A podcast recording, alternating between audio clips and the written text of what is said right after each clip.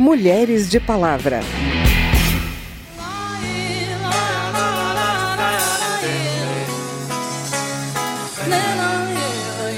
A gente está falando em colonizar o espaço, colonizar a Lua, colonizar Marte. Experimentos assim sejam o primeiro passinho para a gente entender quais seriam as repercussões disso para nossa futura civilização. Se tudo der certo, eu quero terminar o meu doutorado e assumir aí alguns desses passos que a gente vai fazer agora, indo mais longe, indo para Marte, tá perto e tá assistindo isso tudo de perto. Vou mostrando como sou e vou sendo como posso, jogando meu corpo no mundo, andando por todos os cantos. O mundo teima em manter as mulheres em determinados lugares, mas as mulheres teimam em mudar o mundo. Hoje você vai conhecer algumas cientistas brasileiras que ajudam a melhorar esse planeta. E enquanto vão derrubando fronteiras por aqui, o trabalho delas já mira outras estrelas. Eu vou te contar como. Sou Vera Morgado e te convido a me acompanhar a partir de agora. Olhos luz ou vestidos de lunetas, passado, presente, participo sendo mistério do planeta. Embora sejam mais de 50% da população mundial atualmente, apenas 28% dos pesquisadores de todo o mundo são mulheres. Quem diz é a Unesco. O questionamento sobre preconceitos que impedem o trabalho das mulheres nas ciências é necessário. E a ONU tem uma data para incentivar esse debate: o Dia Internacional das Mulheres e Meninas na Ciência, celebrado todo 11 de fevereiro. Eu fui conversar com algumas mulheres que estão ultrapassando essas barreiras sociais.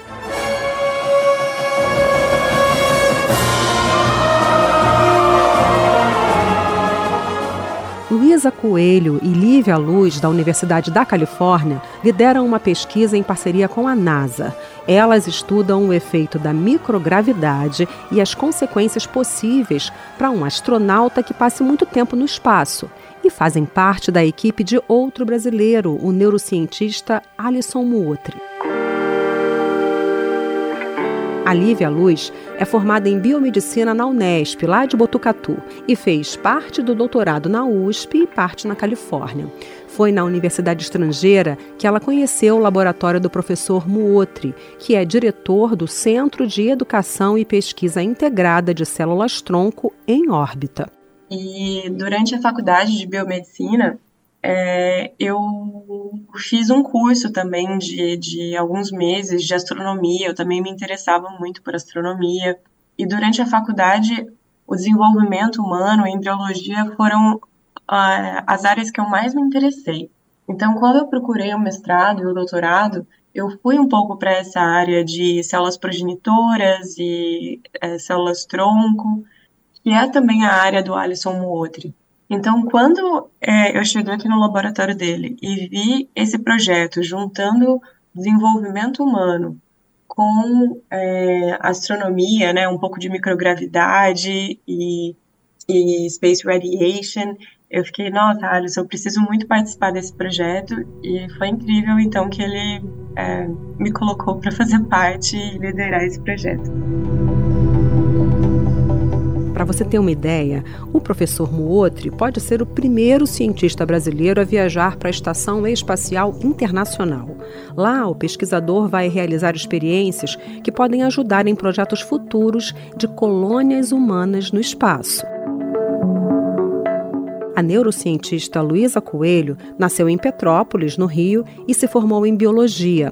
Ela conta que soube da pesquisa do professor Alisson ao ler uma reportagem. Fiquei fascinada pela pesquisa e tudo. Fiquei trabalhando, aprimorando as técnicas de, é, de organoide de é, cultura de célula-tronco. Quando eu entrei no meu mestrado, aí eu pedi para ele um desafio um pouco maior. E então eu já estou trabalhando aí é, nesse projeto já há quatro anos e hoje eu estou aplicando meu PhD.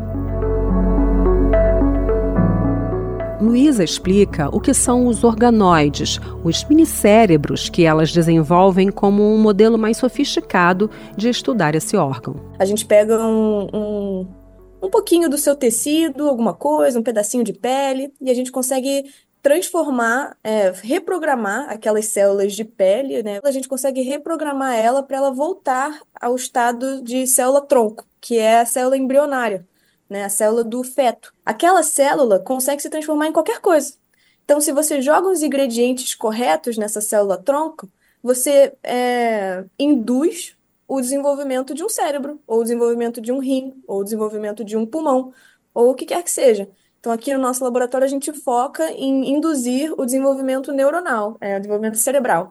Né? Então, basicamente, o que essas células estão fazendo é que elas estão é, sozinhas é, reproduzindo o seu cérebro dentro de um pratinho.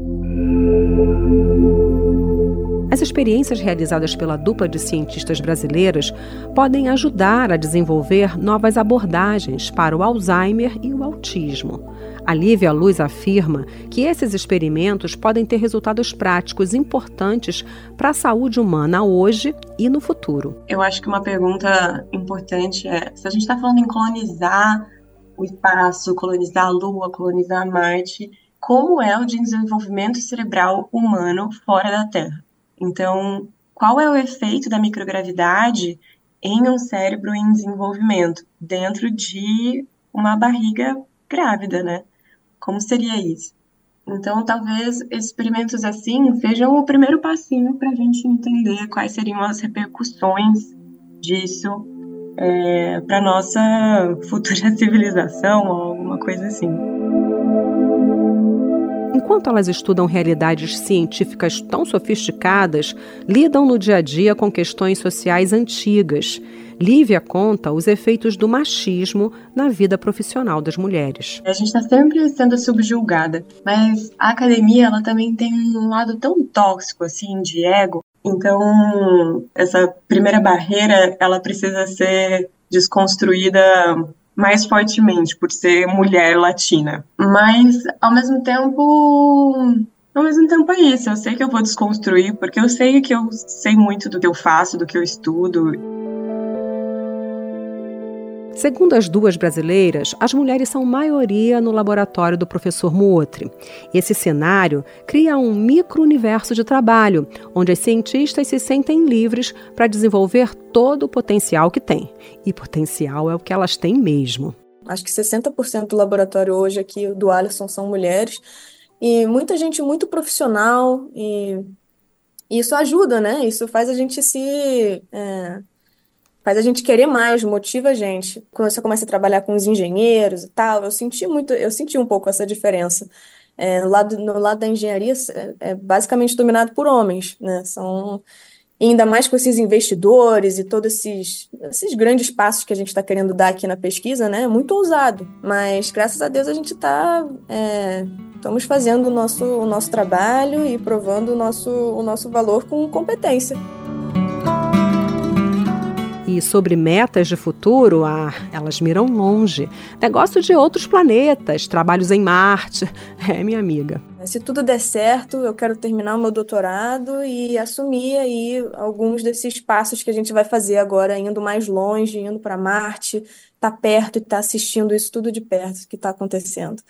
É, se tudo der certo, até o Alisson tá até com oportunidades aí, gente chamando ele para ir lá para a estação espacial, ver, ver os, a ciência acontecendo lá de perto. Se tudo der certo, a gente vai também. Só não se perca ao entrar no meu infinito partir. Aqui no Mulheres de Palavra, a gente fala muito da importância das pesquisas, dos dados científicos para basear políticas públicas. A professora Débora Malta, da Universidade Federal de Minas Gerais, se dedica à produção desses estudos fundamentais e foi indicada pelo portal acadêmico Research.com como uma das cientistas mais influentes do mundo. Ministério da Saúde, a médica pediatra coordenou enquetes por 12 anos sobre doenças crônicas, saúde dos estudantes e muito mais. Organizou o SINAM, um importante sistema de notificação de violências domésticas que é utilizado por profissionais de saúde que atendem mulheres.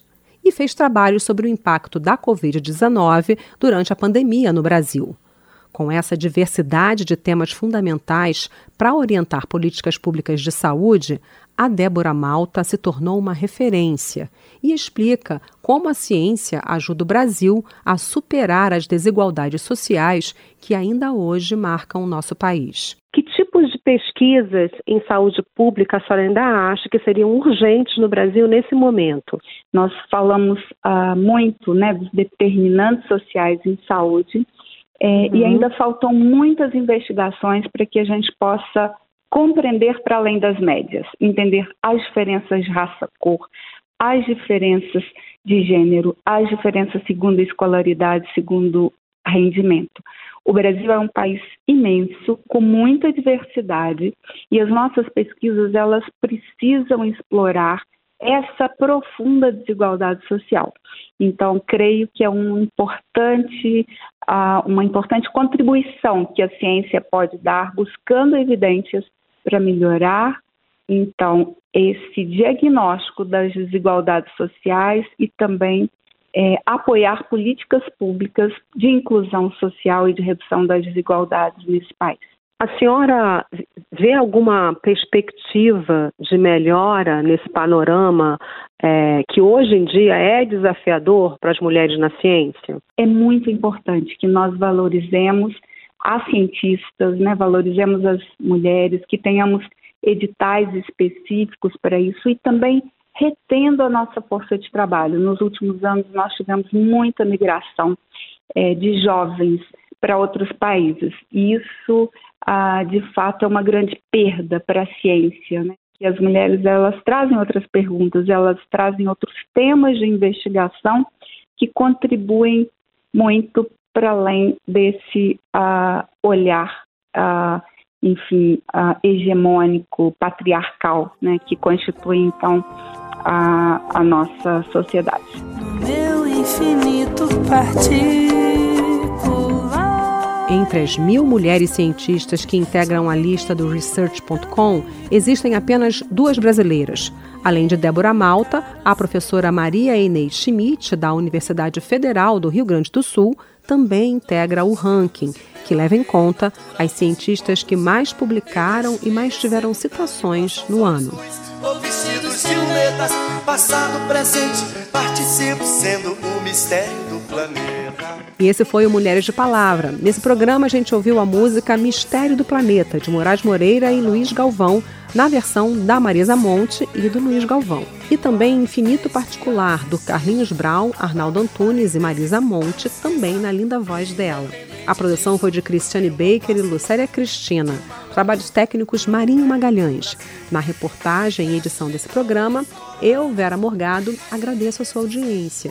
Se você quer sugerir um tema para gente, o e-mail é radio@câmara.leg.br e o WhatsApp é 61 99978 9080. O Mulheres de Palavra é produzido pela Rádio Câmara e transmitido pelas rádios parceiras em todo o Brasil, como a Rádio Comunidade FM da cidade de Porto Ferreira, em São Paulo.